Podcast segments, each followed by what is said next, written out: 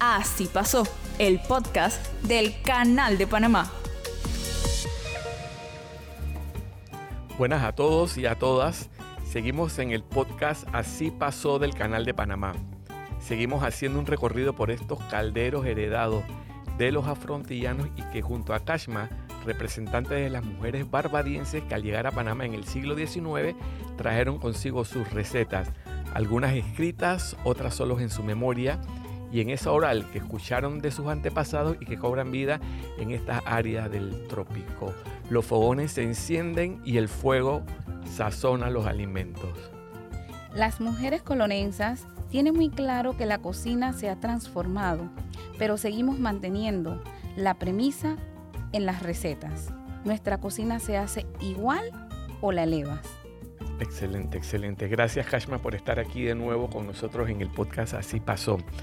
Eh, Kashma, háblanos un poco más de las recetas, esas heredadas que, eh, que caracterizan la, la cocina colonense. Una de esas recetas es nuestro famoso wampat. Wampat, cuéntanos del wampat. ¿Por qué se llama wampat? Por, primero que todo porque todo se prepara en una sola olla.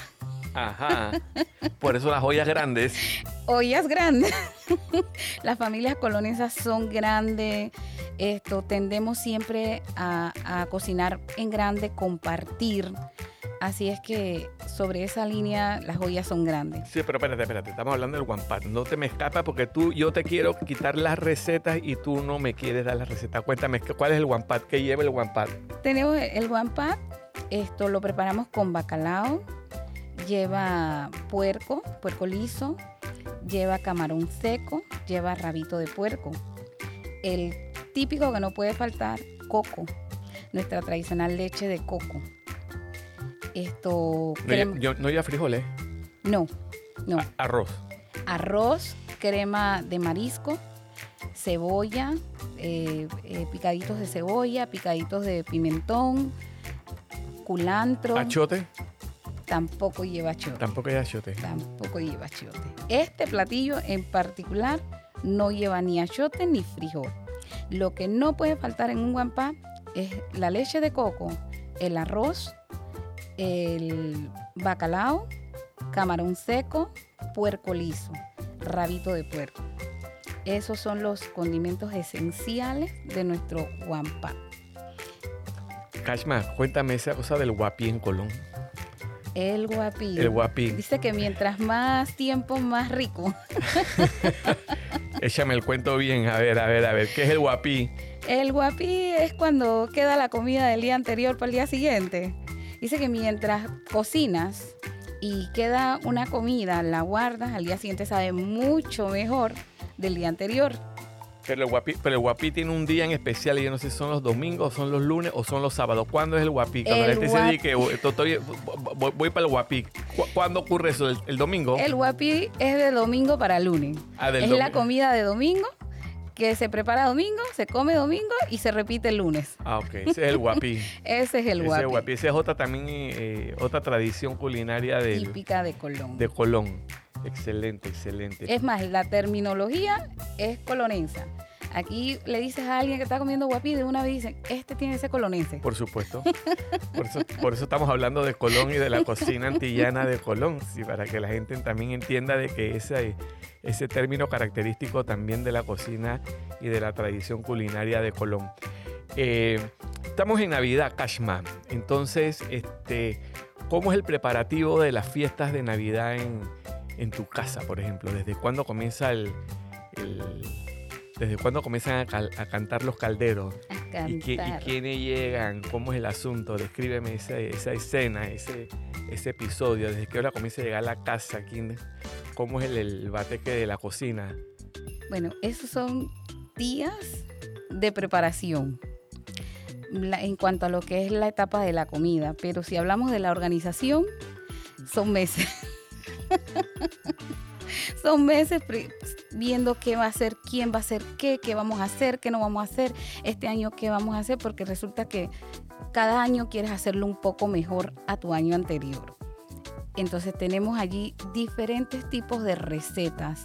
Puedes encontrar en una celebración navideña, en una familia colonesa, como bien te menciono, aparte de lo que es el pavo, el amón, el stuffing, eh, que no puede faltar, el dulce de, de fruta, que tampoco puede faltar, puedes encontrar allí el arroz con marisco, un pulpo a la criolla, unos camarones al ajillo, unas langostas, langostino, langostas servidas a la mitad. Tengo hambre.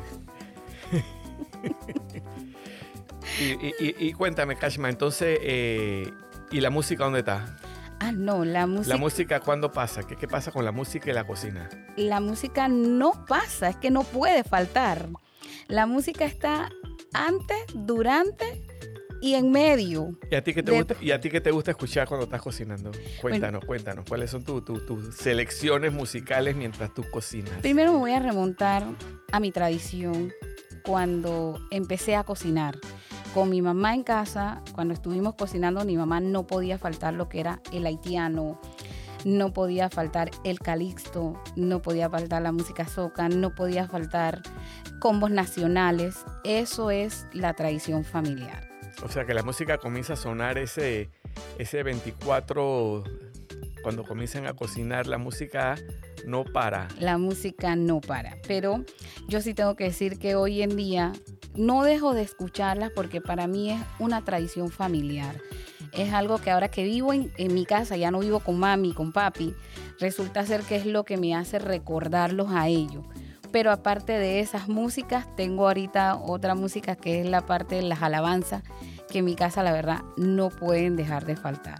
Pero sí crecí escuchando los combos nacionales, crecí escuchando el calixto, el soca, crecí en un ambiente muy, esto, yo digo que muy caluroso, porque esas músicas, la verdad, que nos unen cada día más, un Rubén Blake, o sea, crecí con ese ambiente que a la verdad no dejo de escucharlo todas las celebraciones, siempre es como el icono, aparte de la comida, la música, esos antaños están allí siempre. Volvamos, volvamos, a, la, volvamos a la celebración y a la fiesta de Navidad y Año Nuevo.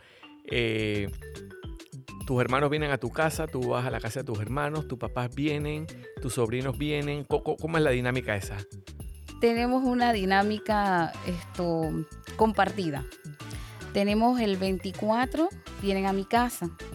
Viene mi mamá, mi tía, mi, mis hermanos, sobrinos, los vecinos, los amigos de mis vecinos, porque para la honra y gloria de Dios, comida es lo que... Pero espérate, eso es como por tanda, porque yo, yo me estoy imaginando como un desfile de gente, ahí son como 25, 30 personas, o, vienen por tanda, vienen de que uno, uno vienen más temprano, uno vienen a la medianoche, ¿cómo es el asunto? Descríbeme eso, descríbeme esa escena.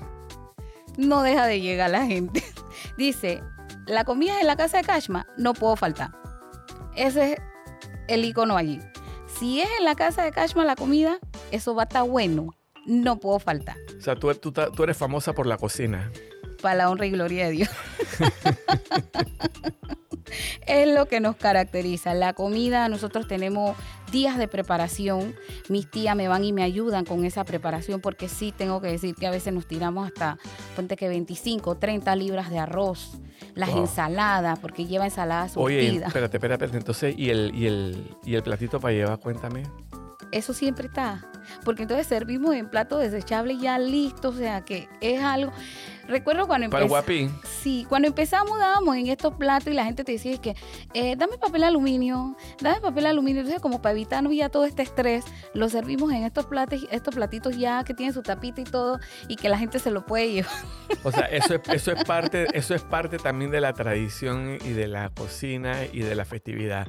La gente lleva su platito para llevar. Exactamente. no, no puede faltar que comas y que no lleves.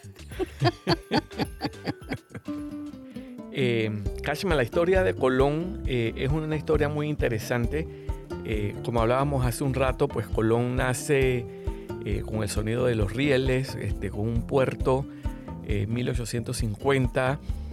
Colón es un hervidero de, de gentes, de lenguas, de nacionalidades. Y ahí se va fraguando y se va fundiendo una cultura muy propia del tema del Caribe. Eh, queríamos eh, eh, seguir explorando ¿no? en, la cocina esta caribeña y de cómo, por ejemplo, Kashma incorpora recetas, incorpora otros platos de otras culturas en, sus joyas y en sus sartenes este, y comparte con sus familias. Y te pregunto esto porque revisando acá unos, unos recetarios de, cocina eh, de la época del canal, este, me llamó mucho la atención. Esto es una, una publicación del año 56 que publican las esposas de los oficiales de, de Fuerte Cobia, acá en el Pacífico. Y dentro de las curiosidades que comencé a indagar acá de las recetas, me encuentro con una parte de recetas antillanas y ahí aparece entonces el nombre de eh, Eugene eh, Maduro de Del Valle, que da una receta de bacalao con aquí y la firma en Colón. Entonces me llama la atención esta mujer judía sefardita eh, en Colón entregando al recetario una receta meramente antillana. Cuéntanos qué pasa con, contigo y tu, y tu cocina y la incorporación de estas otras cosas en, en tus pailas y en tus calderos. Otras recetas que no sean típicas de Colón. Sí, o que de repente no fueron, no fueron de esa eh, receta que tu mamá te contó, sino que también tal vez alguna vecina hindú o una, una vecina árabe o una vecina judía o una familia que, que a lo mejor mandaba un plato para compartir. Cuéntanos si hay algo de eso en tu cocina o en tu memoria? Hago memoria porque Panamá es un crisol de razas y como bien mencionas, tuve la experiencia, la oportunidad de compartir cocina con una amiga mexicana.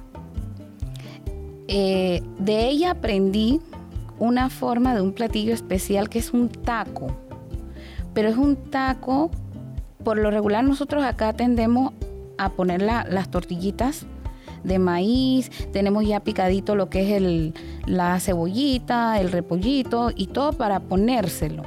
Pero ese taco era frito. Y la preparación de ese taco lleva una eh, crema de leche. Y yo estuve como, cuando la veía que lo preparaba, yo me quedaba y decía, es que, wow, ¿cómo esto, aplicar esa crema de leche frita? Pero déjame decirte que después nos chupamos todos los dedos. Cuéntame, Kashma, no entendí. Eh, arma el, taco, le pones la crema, lo fríe o lo fríe, después le pones la crema. No, entendí bien esa parte. Cuéntame bien. Armamos el taco como lo tradicionalmente se hace en Panamá. Pero a diferencia de eso, luego de armar el taco, se le coloca la crema de leche y se fríe. Hoy en día ya esa receta forma parte del recetario de Kashma. Envuelves el taco en la tortilla y fríes. Envolvemos el taco, le colocamos la crema de leche y la introducimos a freír. ¿Cómo hace para que no se desarme el taco en el...? Precisamente con la leche de crema es lo que amarra la harina. Wow. Es lo que amarra la harina para que entonces... te tengo que casi hacer un interrogatorio casi para que me sueltes los, secretos y los detalles de la receta. Ya veo, ya veo.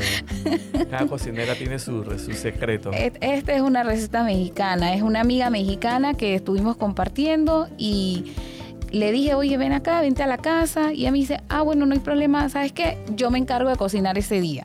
Yo la invité para cocinarle, pero ella me dijo, no, hoy en día cocino yo, me dice y nos preparó entonces los tacos, pero a diferencia del típico taco que nosotros acá en Panamá preparamos, esa llevaba una parte diferente que con la crema de leche, luego de amarrar la, tortilla, se introducía a freír. Ok, ok, entonces es una receta que incorporaste tú en ese compartir de y en ese intercambio culinario entre otras culturas y otras cocinas y otras pailas y otros calderos. Es correcto. Eh, la cocina tiene el poder de transformar el espíritu. La comida frantillana es una mezcla de sabores que nos hacen soñar en cada bocado que que no es tan difícil ser feliz. Muchísimas gracias Kashma por acompañarnos en nuestro primer podcast Así pasó, un proyecto del canal de Panamá. Te invitamos a entrar a nuestra página web del canal donde encontraremos material extra sobre los temas abordados y no olvides seguirnos cada semana a través de Spotify.